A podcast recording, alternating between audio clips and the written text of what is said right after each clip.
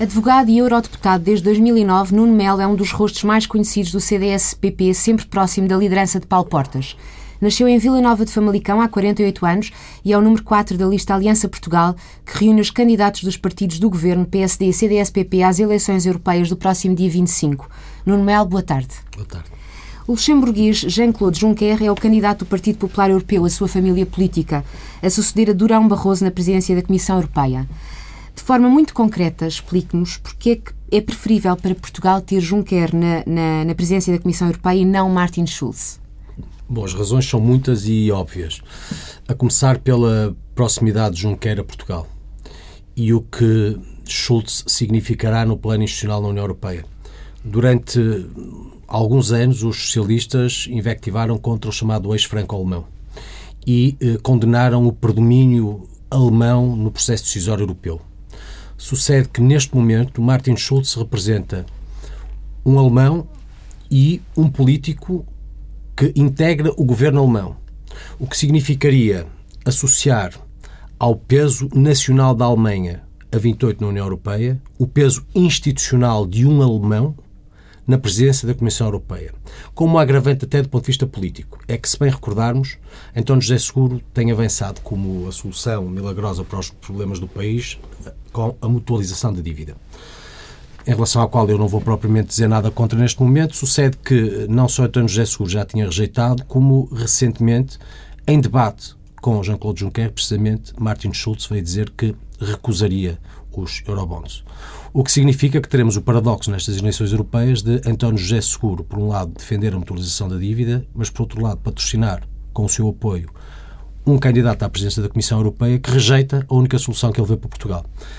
Pelo contrário, Jean-Claude Juncker foi chefe de governo de, durante anos e anos do Luxemburgo, um país eh, pequeno da Europa, mais próximo de Portugal, com uma enorme comunidade portuguesa, cerca de 25% da população do Luxemburgo é eh, portuguesa, amigo de Portugal, com várias declarações em favor de Portugal e que, até por isso, estou convencido, os socialistas preferirão, porque será um contraponto ter seis franco-alemão. Os debates não mostram grandes diferenças entre os dois candidatos? Mostram, mostram imensas diferenças. E mostram diferenças até do ponto de vista de alguma responsabilidade na gestão dos recursos públicos e de uma criação de emprego e captação de investimento que não passa propriamente por uh, despesa pública numa marca muito nítida em relação a Martin Schulz e, uh, por outro lado, com uma muito maior compreensão no discurso político relativamente às circunstâncias dos países intervencionados e, desde logo, de alguns dos países do sul da Europa, do que o alemão Martin Schulz, o que se compreende por força das suas próprias circunstâncias. Quer dizer, Martin Schulz está, representa um dos partidos do governo alemão. E sabemos que o nosso contraponto uh, naquela, naquela dicotomia da austeridade contra menos austeridade, de um lado está esse governo alemão, logo está também Martin Schulz. Mas atribuir essa importância toda ao Presidente da Comissão Europeia não é apenas uma das ilusões que está a tentar criar ao longo desta campanha eleitoral. A Comissão Europeia tem perdido poder e prestígio e está longe de ser um governo supranacional.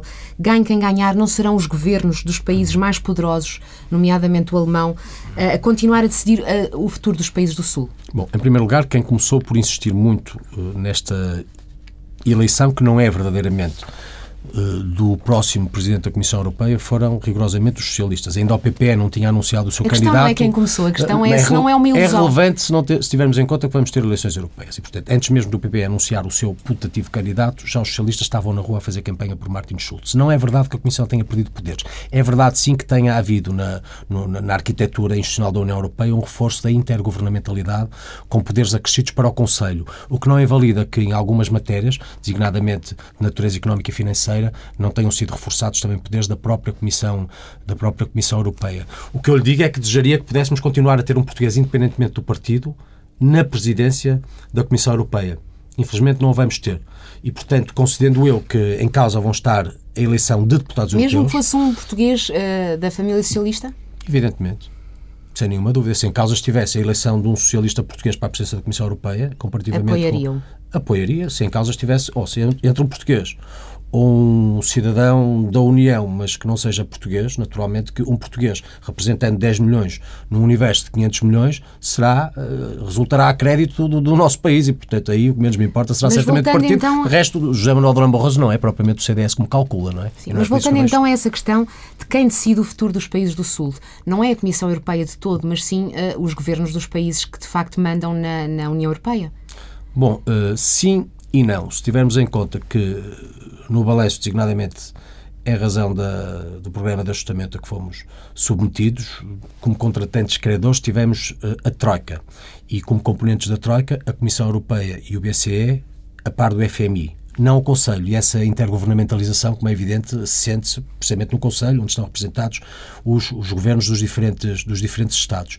Não é? E, portanto, enfim, uh, isto para lhe, para lhe dizer que, de futuro, obviamente que os Estados acabam por ter, no plano de uma União que é 28, uma posição relativamente às respostas a países em dificuldades, o que não invalida que institucionalmente essa representação uh, seja de outros institucionalmente da Comissão Europeia e do Banco Central Europeu. Eu gostaria, por exemplo, que em futuras respostas, bem, em primeiro lugar, gostaria de que não tivéssemos respostas futuras em tempos próximos, mas eh, preferiria nessas respostas eh, que a Europa se bastasse, por exemplo, com a Comissão Europeia e o BCE, sem ter de recorrer ao FMI, que me pareceu foi talvez é o mais implacável assim, dos credores. Com a, com a definição da saída uh, do programa de ajustamento português, o Governo criou um debate ilusório sobre o programa cautelar ou uh, saída limpa, quando sabemos que nem a Alemanha nem nenhum dos seus aliados estaria interessado nisso mesmo, não é? Na, num programa cautelar. Bom, não sei. Eu, eu acho extraordinário que agora se afirmem certezas absolutas, quando até há dois dias atrás se especulava sobre quase tudo. E dou-lhe como exemplo as declarações muito pouco conciliatórias entre si eh, do secretário-geral do Partido Socialista. António José Segura, em junho de 2013, reclamava eleições antecipadas, dizendo que os partidos no governo da coligação estavam a negociar um novo resgate nas costas dos portugueses. Em janeiro de 2014, lá foi uh, dizendo que o Partido Socialista não tinha dúvidas, só uma saída limpa irlandesa serviria. Em fevereiro de 2014, acabou por dizer que se tivéssemos uma saída limpa, a Europa não estava a ser solidária com Portugal. E agora que tivemos uma saída limpa, enfim, uh, assenta baterias numa suposta carta para querer significar um programa cautelar que não existe. O que me leva a esta conclusão. O que tivemos foi verdadeiramente notável. Em 2011, eu estava no Parlamento Europeu. Assisti a muitos debates em comissões especializadas e debates plenários em que Portugal era invocado a par da Grécia pelos melhores, piores motivos. Como um país do sul da Europa que tinha gasto o que não podia, relapso e incumpridor e que porventura nunca pagaria a sua dívida. Foi assim em 2011. Hoje, Portugal é invocado como um país que cumpriu de forma notável e, do ponto de vista nacional e internacional, recuperando credibilidade e reafirmando confiança na nossa economia e na nossa capacidade de criação de emprego. O que significa que o que me choca é perceber hoje alguém que quer ser Primeiro-Ministro, que representa o maior partido da oposição, um importantíssimo partido do arco da governabilidade, quando nós voltaremos a depender dos mercados e a avaliação que de nós façam esses mercados é importante, se esforce por apoucar, por apoucar Portugal perante esses mercados e perante o mundo. Isso é que me custa. Sendo que Uh, a questão não era essa. Se a fosse uma certeza. se de facto essa decisão foi tomada por nós, governo português, ou se foi uma imposição da Alemanha, da Finlândia, etc., que não querem levar, esses países não querem levar aos seus parlamentos a aprovação de programas cautelares para países intervencionados. Seja, evidentemente que uh, a decisão foi tomada por nós, na base da avaliação das nossas atuais circunstâncias, que justificaram credibilidade perante os mercados, perante os credores e perante os países, desde logo, constituem a União Europeia. Disso não tenho nenhuma dúvida. Agora, há um aspecto que também parece muito importante e que certamente nele, porventura, concederá. É que não deixaria de causar alguma perplexidade perante o mundo que Portugal agora optasse por menos do que aquilo que a Irlanda conseguiu. Porque, necessariamente, nessa avaliação, de quem também viverá de crédito, pesaria que alguma coisa correu mal pelo caminho em Portugal, que por seu lado teria corrido muito bem na Irlanda. E assim sendo, partimos exatamente, a partir do próximo dia uh, eh, 17, ou 19, como quiser, da mesma posição da Irlanda. E repare que no que a Irlanda toca, uh, tudo tem sido melhor desde que a Troika também, nesses casos, voltou a casa. No próximo dia 25, quase 400 milhões de eleitores vão escolher os deputados que os vão representar no Parlamento Europeu durante os próximos cinco anos. É, é o número 4 da lista do PSD, CDS, PP e, portanto, a sua eleição está, obviamente, assegurada. Mas os portugueses estão muito zangados com a Europa. Uh, o que é que irá acontecer nestas eleições? Os portugueses irão fazer sentir novamente o seu afastamento da política, facto que é muito mais agravado nas eleições europeias do que nas nacionais? ou considera que uh, poderão aproveitar este ato eleitoral para punir os partidos que uh, impuseram tamanha dose de austeridade ao longo dos últimos anos? Eu considero que a abstenção é um problema recorrente nos últimos anos em eleições, particularmente em eleições europeias. E suponho que todos, eh, desde os partidos aos candidatos, à comunicação social, a forças vivas da sociedade, se devem esforçar por mobilizar as pessoas para votarem, independentemente de em quem eh, votarem. Eh, o que me parece é que em causa não deveria estar a avaliação de qualquer governo temos uma oportunidade para discutir questões europeias e, como percebemos durante estes últimos três anos, as questões europeias são verdadeiramente fundamentais. Do que mais relevante afetou Portugal foi decidido na Europa, não foi cá. Uh, em alguns casos, até lamentavelmente, não é? E, portanto, em causa deveria estar uma oportunidade para um discurso europeu para as propostas dos diferentes partidos naquilo que eventualmente os uh, distinguisse. Eu devo dizer é que não ficarei propriamente defensivo de cada vez que o Partido Socialista quiser uh, invocar a governação como fundamento para, na sua perspectiva, obter um melhor resultado eleitoral nas eleições europeias, pela simples razão que eu acho que estas eleições europeias também marcarão a diferença muito nítida entre quem arruinou o país depois de seis anos e nos trouxe a Troika e quem, representando os partidos desta Aliança Portugal no governo, libertou Portugal dessa Troika. E isso, queiram ou não queiram, Mas não é rigorosamente qual é a assim. sua convicção uh, de que os portugueses poderão aproveitar estas eleições, este ato eleitoral, para punir os partidos que impuseram a austeridade e os sacrifícios nos últimos três anos? Eu acho que discutindo-se Portugal, mesmo na componente de governo, pelas nossas circunstâncias, implica discutir também a Europa. É? Quando discute a Troika, discute a Comissão Europeia, discute o Banco Central Europeu. Logo, institucionalmente, a própria Europa, a própria Europa na sua presença recente em Portugal relativamente à qual eu não, não tencionarei estar na defensiva. Acho é que se deve discutir a Europa por, por, por muito mais, desde as respostas institucionais, financeira, eh, económica, da regulação financeira do setor eh, bancário, enfim, da União Bancária, tudo aquilo que será determinante a 28 no futuro. Mas, enfim, sou político também, não sou ingênuo e não tenho dúvida que a batuta uh, à nossa esquerda estará muito centrada no desempenho de um governo que, apesar de tudo, eu também considero comparativamente muito melhor e espero que essa avaliação seja possível em quem vota do que na, na, na, nas propostas do Partido Socialista, que, se bem reparar, no essencial dos seus candidatos, aí sim representam um governo. Se avaliar a lista da Aliança Portugal, candidata às eleições europeias, não vê lá governantes, nem sequer ex-governantes no passado recente.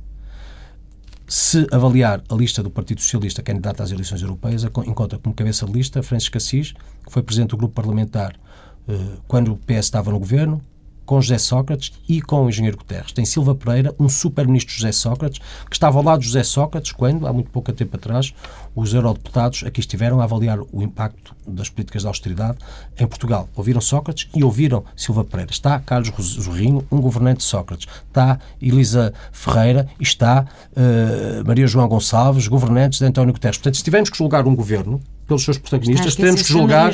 Teremos que. Não, disse, ah, terminei com Maria João Rodrigues. Uhum. Estaremos a julgar, obviamente, num governo, se quisermos julgar governos, estaremos a julgar os protagonistas em governos que estão nas listas do Partido Socialista, uhum. porque nas nossas certamente não as encontrará. Já falamos há pouco da presidência da Comissão Europeia, eh, de forma muito sucinta. Que balanço faz desta presidência eh, Barroso? Eh, se, pergunta se consegue ver algum aspecto negativo e qual o melhor aspecto positivo que vê nesta, nestes 10 anos de Durão Mas, ver, eu, eu globalmente julgo que o aspecto mais negativo institucional da União Europeia, a Comissão incluída, estará na sua representação externa como se percebe bem agora, desde logo no conflito na Ucrânia, onde a Europa não consegue aparecer como um bloco. Mas a Europa menos... já tentou, não é? Já, já temos um representante para os negócios estrangeiros, a baronesa assim. Catherine Ashton, que, como bem vê, não vê, porque não, não aparece eh, a par dos principais protagonistas mundiais numa solução para a paz que será determinante para o futuro da própria União Europeia. Eh, eu acho, por exemplo, que a União Europeia ainda não percebeu que neste conflito, tanto como eh, dialogar e negociar com a Ucrânia, deverá dialogar e negociar com a Rússia, por razões geoestratégicas que são, que são óbvias. Portanto, acho que a componente política externa uh, tem falhado, também porque a Europa é uma Europa feita, a União Europeia é uma União Europeia feita de Estados e Estados que muitas vezes com interesses estratégicos que, que não são uh, conciliatórios uh, entre si. Acho que tivemos uma enorme vantagem em ter Durão Barroso como português à frente da Comissão Europeia, porque, como há pouco lhe referia, Portugal representa 10 milhões de pessoas num universo de 500 milhões. Eu não tenho nenhuma dúvida que em dossiês fundamentais, na articulação entre o Presidente da Comissão Europeia e diferentes governos de Portugal, houve uma majoração daquilo que são os benefícios da União Europeia em favor de Portugal, que em muitos casos foram prejudicadas por aquilo que foram decisões internas, designadamente durante seis anos de governo do engenheiro José eh, Sócrates. E, portanto, eu veria essa componente nacional como o fator mais eh, favorável da, da uhum. Do exercício da presidência da Comissão Europeia. Uhum. De que forma é que entende que a solidariedade europeia se pode manifestar em relação a Portugal nos próximos anos? A próxima liderança da Comissão vai mudar alguma coisa? O que é que os portugueses podem esperar da Europa, agora no pós-Troika? E já agora, o que é que podem esperar de, de si, dos elementos que compõem a lista que integra? Bom, eu acho que o, o, o futuro próximo da Europa, para além de, desta arquitetura institucional que eu acho justificaria já a revisão de tratados e desde logo o Tratado de Lisboa, naquilo em que esta tricefalia tem, tem, tem falhado, não é? refirma ao Conselho, à Comissão e à própria representação externa, muito embora através da Vice-Presidência integra a própria, a própria Comissão. Eu acho que deve centrar o essencial do seu esforço nas políticas de crescimento e de emprego. Nós vivemos um tempo que foi de crise das dívidas soberanas, que tiveram como principal impacto recessivo o aumento do desemprego e um crescimento incipiente da economia da generalidade dos países, que de resto durante algum tempo estiveram vários em recessão. Não vai muito, tempo, muito pouco tempo atrás, em, na Europa estavam em recessão a, a República Checa, Espanha, Itália, França, Chipre, Holanda, Portugal, Eslovénia e Finlândia. E a União Europeia em conjunto era o único bloco desenvolvido que não tinha conseguido sair desse quadro, desse, desse quadro recessivo. Não é? e, e portanto, eu acho que nesta inversão de ciclo, em que os povos das nações europeias suportaram grande parte do impacto dessa crise, as políticas de crescimento e de emprego são fundamentais. Mas, mas no caso específico de, de, Portugal, enfim, e também se aplica a outros países, uh, que vai estar sujeito às obrigações que estão inscritas no Tratado Orçamental, como é que se uh, coordena, como é que se concilia uh, eh, um, uma política para o crescimento e para o emprego, mas que ao mesmo tempo mantenha o rigor, porque já todos percebemos que ele é indispensável nas contas públicas? Esperando desde logo que a economia cresça, não é? Uh, e não é indiferente a economia crescer acima de 2% ou abaixo de, de 2%. Não é? E, portanto, temos que esperar que, uh, por um lado, podendo afrouxar algum do impacto, algum do esforço de austeridade para o futuro após a saída da Troika, também se criem mecanismos do crescimento possível da economia, que, por seu lado, a par de outras reformas uh, estruturais, algumas já feitas e outras a fazer, motivem o investimento externo, eh, potenciem o crescimento eh, interno, estimulem a criação de, de, emprego, beneficiando também daquilo que no Horizonte 2020 significará dinheiro em Portugal disponível em diferentes áreas, desde a investigação ao ensino, às energias E há mesmo que diga que isso vai ser o único dinheiro disponível, porque o financiamento vai continuar a, a, ser, a ser, difícil em Portugal. a estratégia de Lisboa, que foi desenhada em 2000, em 2000 pretendia fazer da economia europeia, e vou citar aquilo que foi dito na altura, a mais competitiva e dinâmica economia mundial capaz de crescimento sustentado, com mais e melhores empregos e maior coesão social. Esta crise nos últimos anos deitou por terra esta pretensão ou será que ainda podemos ambicionar ter uma Europa que seja de facto de crescimento e de coesão? Bom, essa, a estratégia só uh, ignorou porventura o grau de decisão muitas vezes errado das políticas pelos Estados que, assentando muito do seu desenvolvimento do ponto de vista programático no investimento público, não criador de eh, riqueza, endividou esses Estados que, ao primeiro impacto, simplesmente baquearam e nessas crises das dívidas soberanas, levando aos regatos, que entre outros afetaram Portugal. Com uma e daí muita da importância também da União Bancária, porque nós percebemos que os Estados se endividaram para socorrer bancos, que tiveram uh, essa crise das, das, das, dívidas soberanas devido ao aumento da dívida pública, que por seu lado agravou o setor bancário, por seu lado eram detentores de títulos de dívida que se desvalorizaram. E, portanto, tivemos aqui um ciclo tipo pescadinha de rabo na boca que eh, dificilmente dava expectativa de resolução satisfatória no futuro. E por isso é que eu acho muito Deixe-me apenas, para benefício dos nossos ouvintes, uh, explicar que aquilo que acaba de descrever é a transformação da crise financeira em crise da dívida soberana. Sim, também, também, em parte. O, o que, não, o, o que não invalida que esta crise, também nessa arquitetura europeia, tenha permitido a pensar no futuro, criar novos mecanismos, não é? Eh, no que tem que ver com a União Bancária, mas especificamente com os mecanismos de resolução bancária, eh, não é? E aqui não é indiferente. Ehm, eu devo dizer que eu não sou tão otimista em relação aos mecanismos de resolução bancária que acabaram por ser encontrados como muitas das pessoas que sobre elas têm traçado elogios. Não são suficientemente ambiciosos? Não, eu acho que desde logo porque foram incapazes a começar de excluir os depósitos dos clientes dos bancos uh, do processo de resolução no caso de salvamento de bancos em dificuldade e, por outro lado, não sendo sequer capazes de distinguirem os depósitos das pessoas singulares e os depósitos das pessoas coletivas. Não é a mesma coisa falarmos, para efeitos de resgate de um banco com problemas, de um depósito de qualquer um de nós, pessoa singular, ou depósito, por exemplo, de uma Fundação Champalimau ou de uma pequena, média ou grande empresa hum. cujo capital em depósito, muitas vezes, estando lá eh, já não é ou já não traduz liquidez da empresa, porque é, é, é, é, um depósito que servirá para pagar salários, para pagar mercadorias, para pagar os encargos aos Estados e, portanto, cativar um destes depósitos para salvar um banco terá um impacto uh, em muito mais do que apenas na saúde financeira dessa empresa ou dessa fundação hum. ou dessa IPSS, não é? E, portanto, eu acho que deveriam ter sido claramente distinguidos e, neste caso concreto, estes depósitos deveriam ter sido excluídos. E não foram. Eu fui o único deputado europeu que especificamente apresentou propostas de alteração num relatório que foi da deputada Elisa Ferreira, que uh, visava excluir, em primeiro lugar, os depósitos e, subsidiariamente, quando assim não fosse possível, uh, distinguir os depósitos das pessoas singulares das pessoas coletivas. Infelizmente, enfim, eu entendo que a deputada Elisa Ferreira não teve a capacidade de negociar com todos os grupos políticos estas emendas, porque a titular do relatório é quem negocia com todos os grupos políticos e, infelizmente, deixou-os cair.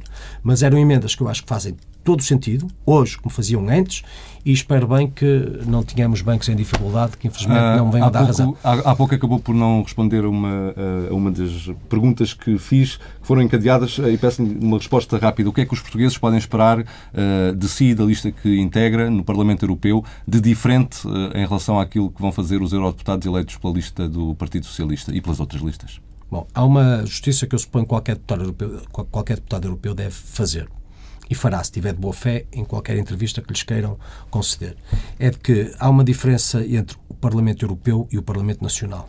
E muitas vezes os deputados europeus dos diferentes partidos eh, decidem-se pelo interesse nacional a começar e depois pelo interesse partidário.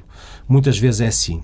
Uh, pelo menos, no Parlamento Nacional menos, nem sempre é assim, No é? Parlamento Nacional nem sempre é assim. Eu dou-lhe o exemplo, pelo menos dos partidos, os grandes partidos do arco da governabilidade. Dou-lhe o exemplo da reforma da política agrícola comum, cujo, com, que, que, em alguns relatórios uh, tiveram como relator o deputado Capola Santos, que que apresentou propostas que nós votamos favoravelmente, tal qual o deputado Capolas Santos e os socialistas eh, portugueses votaram a favor de emendas que eu apresentei em matéria de agricultura no Parlamento Europeu. O que não invalida que haja, eh, enfim, Mas dá a impressão que longe de Portugal é mais fácil uh, as pessoas ultrapassarem diferenças em nome do país do que quando estão na política aqui, na política nacional. Porque são muito mais visíveis os interesses estratégicos dos diferentes Estados que tentam eh, corporizar também em decisões legislativas. E, e, como é evidente, enfim, se nós falamos, por exemplo, da reforma da PAC, quando nós reclamamos maior, eh, maior coesão e maior solidariedade e maior equidade na distribuição dos fundos, sabemos que Portugal partia de, do 24º lugar num critério por hectare em 27 países. Eh, necessariamente, se alguém apresenta propostas que não queiram alterar esta, esta estratégia, que é global, na política, agrícola, da política agrícola comum, nós votaremos, votaremos tendencialmente contra, não é? E, estaremos todos a favor daquilo que melhora Portugal. O que não invalida que, que subsistam diferenças ideológicas e programáticas que são relevantes. Por exemplo, na aplicação e na extensão do chamado princípio da subsidiariedade relativamente ao qual os partidos de centro-direita e o PP em particular são muito mais eh, puristas do que, por exemplo, a esquerda, eh, também socialista. Eh, um relatório recente foi o relatório chamado Relatório Estrela, por exemplo, que em matéria de social relevante, do aborto à educação sexual, tentava ou tendia a, a normalizar e a tornar transversal à União Europeia uma série de de decisões e de comportamentos que, no caso do PPE, entendíamos deviam ser diferenciados, ao abrigo do princípio da subsidiariedade, dizendo que os países não são iguais, as culturas não são iguais, a forma de reagir até culturalmente perante os mesmos problemas não é equivalente e, portanto, a União Europeia, neste caso, deverá decidir onde os Estados não sejam capazes de decidir. Por exemplo, o princípio da subsidiariedade é um exemplo. Outro tem que ver com o, as políticas de investimento que à esquerda tendem essencialmente para o investimento público, público, assentando uma política keynesiana que nós entendemos, por exemplo, em Portugal, já mostrou das suas deficiências, tendo em conta, desde logo, o grau do endividamento dos Estados hoje em dia, que não tem nada a ver com o tempo em que as teorias foram uh, consagradas. Uh, nós entendemos muito mais no, e acreditamos mais na captação de investimento, em políticas que potenciem crescimento, não necessariamente com a intervenção do Estado, mas com recursos aos privados uh, e outros investidores. Portanto, enfim, há, há, um mar de diferenças. Vamos então, vamos então passar separam. para o capítulo da, da política nacional. Portugal está quase a terminar o resgate, mas o Tratado Orçamental Europeu vai obrigar-nos a uma disciplina constante uh, na gestão das contas públicas. Faz sentido admitir que os países de programa possam ser não isentados desse rigor, obviamente, mas pelo menos haver uma maior tolerância nas metas orçamentais? Bom, eu, eu, eu, eu que defendi sempre. Foi... O OCDE, que não é credor de Portugal, hum. uh, emitiu esta semana um relatório onde vem precisamente colocar a ênfase no crescimento e nas políticas de crescimento, uh, sugerindo inclusive é que o governo português poderia uh, relaxar, entre aspas, na, na questão da, do déficit. Bom, eu acho que nós nos próximos anos não poderemos propriamente descurar o rigor orçamental. Isso parece mais ou menos evidente. Eh, e de resto é a nossa própria credibilidade perante os mercados e perante o mundo eh, que também seria assim questionada. E só passaram três anos desde esta última crise, que foi talvez das mais graves dos últimos, das últimas décadas em, em Portugal. O que eu eh, acredito e defendo é um sistema facilitado de acesso aos fundos comunitários que vise premiar os países que cumprem e que, desse ponto de vista, seja distintivo. Eu não acho que seja igual ou que devam ser tratados por igual países como Portugal cumpriram, impecavelmente, uh, na base até de um sacrifício muito significativo, como todos vemos, enfim, do nosso povo, dos nossos trabalhadores, dos nossos empresários, das nossas famílias, dos nossos pensionistas, ou em qualquer outro país que tendeu sempre para ser incumpridor, aí sim muito relapso, e apesar de tudo, continuando a beneficiar dessa solidariedade europeia por igual. E, portanto, eu acho que deveria haver, e defendo, e defenderei no Parlamento Europeu um critério diferenciador no acesso aos fundos comunitários. Mas apenas isso, não uma maior tolerância nas metas orçamentais? Eh, a tolerância das metas orçamentais eh, deve ser, a começar, tida internamente a, a, maior tolerância das metas orçamentais não pode colidir com esse esforço de rigor orçamental, que neste caso já não dependerá da, da Troika, propriamente dita, uh, ou de um programa de ajustamento, mas que uh, significará que não voltaremos ao Portugal antes de 2011. Quer dizer, o pior que poderia suceder a Portugal neste momento era ou seria a crença de que, regressando a Troika à casa, retornando Portugal de forma limpa aos mercados, pudéssemos, do ponto de vista interno, programaticamente agir, também do ponto de vista orçamental, tal qual agimos até 2011. As, metas, significa... as metas fixadas devem ser mantidas ou deve haver maior tolerância em relação a países como Portugal, cumpridores, etc? Acho que depende também muito do comportamento da economia. Não é? A, economia é implacável se uma economia cresce. Eh, temos uma variável que não dominamos, mas que condiciona tudo o resto. E, portanto, as metas orçamentais devem depender desde logo do comportamento da economia. Para já, do ponto de vista macroeconómico, a economia tem tido um, um comportamento, um comportamento que é uh, largamente positivo, do ponto de vista do crescimento, do ponto de vista das exportações, do ponto de vista da balança comercial, do ponto de vista da, do, do, das taxas de, de, desemprego, do aumento da produção industrial, da criação de empresas, que hoje em dia é muito maior do que aquelas empresas que, uh, que encerram, dos testes uh, aos mercados que têm sido muito positivos, com taxas de juros verdadeiramente notáveis e impensáveis há muito pouco tempo atrás, ou do sucesso de setores da economia muito pouco previsíveis há pouco tempo atrás e destaco nisto o turismo, eh, destaco nisto a agricultura, já que o turismo é tradicionalmente um, um setor que se comporta bem, sendo que em Portugal o mérito não é só em razão da Primavera Árabe, por muito que alguns tentem indexar o sucesso do nosso turismo à Primavera Árabe, à Primavera Árabe porque essa, enfim, mereceria todos os países europeus, e não somos só nós que temos sol e mar e boa, enfim, e boa, e boa gastronomia, não é? E tanto mais para oferecer.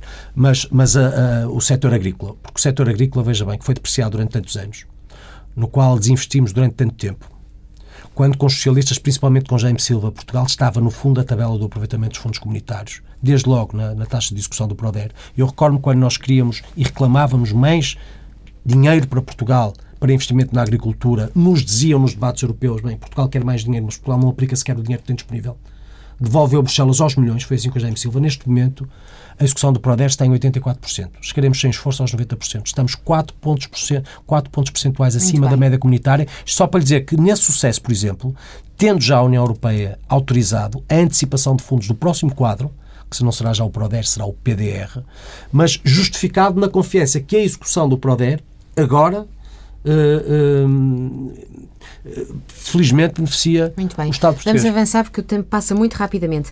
Disse recentemente que a opção pelos impostos tem que ter o seu fim, o seu limite. Sim.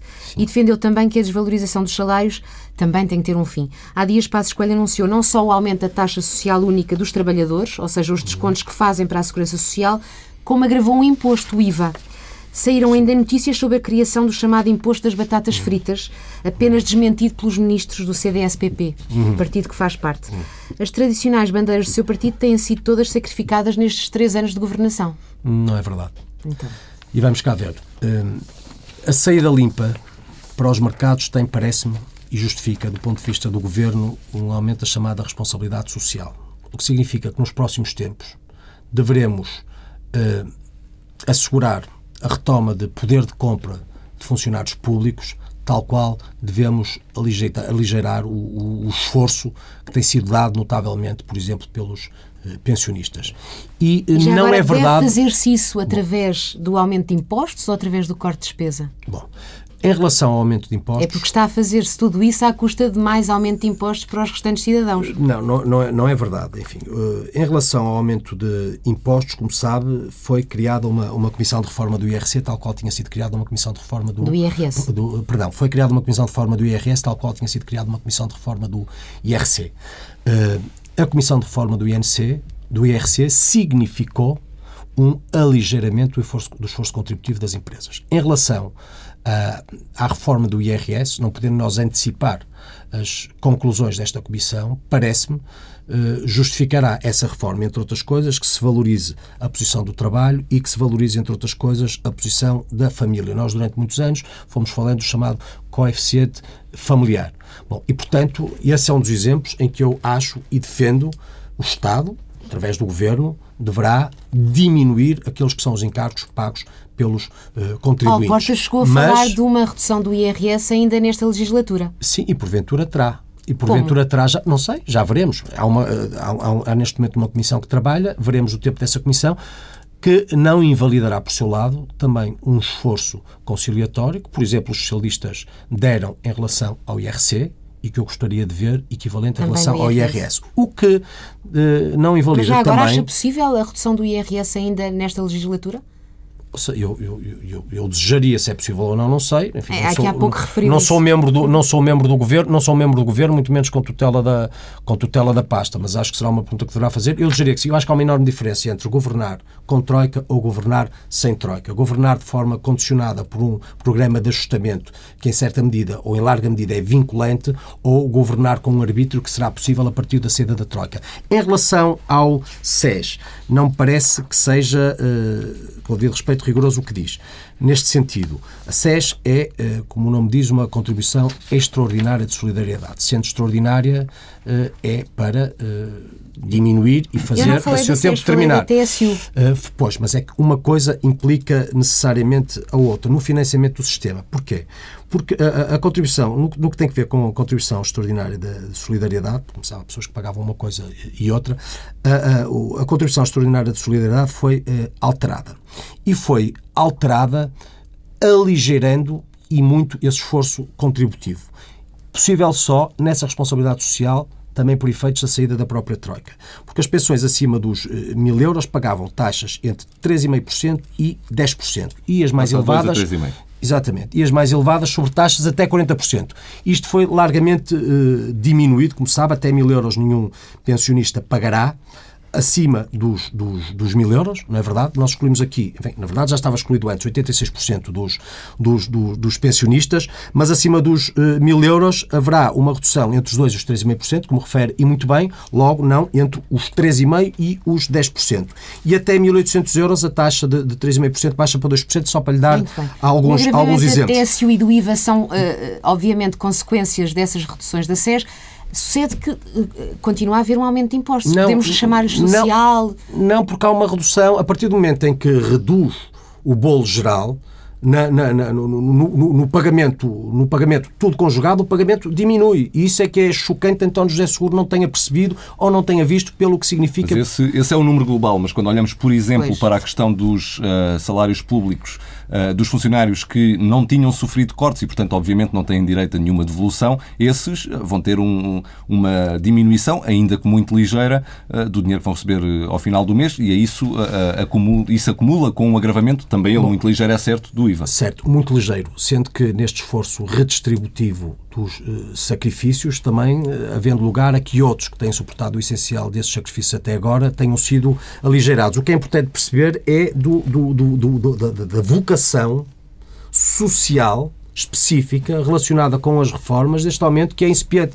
Mas em causa está não só a sustentabilidade de um sistema que hoje, enfim, ajuda pessoas que estão na reforma, o que não invalida também que devemos pensar para o futuro aquilo que se há de fazer para que, por exemplo, a nossa geração possa um dia aspirar a ter também uma, uma, uma reforma. E, e, este é um esforço que nos convoca a todos, não é? Partido Socialista eh, incluído, ou nós, caso esteja a seu tempo o Partido Socialista no poder. Mas esta não é uma questão menor, menos é uma questão que alguém poderá. Uh, o, tempo, o nosso tempo está, está quase a terminar, ainda tenho aqui três ou quatro perguntas, peço-lhe por isso agora a maior capacidade de síntese Tentarei. De, que, de que for capaz. Um, já há pouco mencionou a saída limpa, dita limpa, deste hum. uh, programa. Uh, o que lhe pergunto é, esta esta uh, saída esta saída limpa corresponde a uma manutenção de médio prazo também ela limpa? Ou seja, será que esta é uma opção que é sobretudo destinada a impressionar aos mercados, tendo em vista o recurso no momento posterior a um programa cautelar? Essa é uma hipótese que Portugal deve manter em aberto?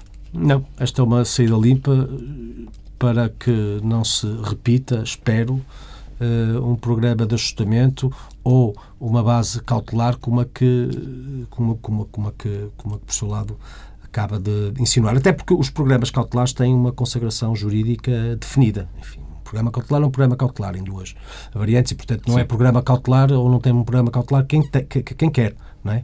E o que temos manifestamente não é um programa cautelar, nem assenta num programa cautelar. Uhum. É uma saída limpa, justificada uh, na credibilidade Sim, e no reconhecimento. porque uh, não seria obrigatório para Portugal uh, o, o, momento de aceder a um programa cautelar não é agora ou nunca. Pode-se aceder mais tarde, se pode, for preciso. Pode. O que não invalida o que há pouco lhe dizia sobre a avaliação externa dos credores e dos mercados comparativa de Portugal com a Irlanda no mínimo, causaria alguma perplexidade que, submetidos no essencial a programas de ajustamento, uhum. a Irlanda tivesse conseguido uma saída limpa e Portugal não tivesse conseguido uma saída limpa. Uhum. Eu estou convencido que isso teria uma repercussão nos próprios uh, mercados, que tendencialmente são muito uhum. nervosos em relação àquilo que podem ser uh, suposições, uh, muitas vezes nem sequer justas. Mas por uhum. isso eu acho que a partir do momento em que a Irlanda teve uma saída limpa, Portugal fazia sentido uhum. tendo condições, uhum. tivesse também essa saída uhum. limpa. Enfim, os testes recentes de, nos mercados, para mais justificam abundantemente. Uhum. uhum. O CDS decidiu, uh, nestas eleições europeias, concorrer numa lista única, claro, com o PSD.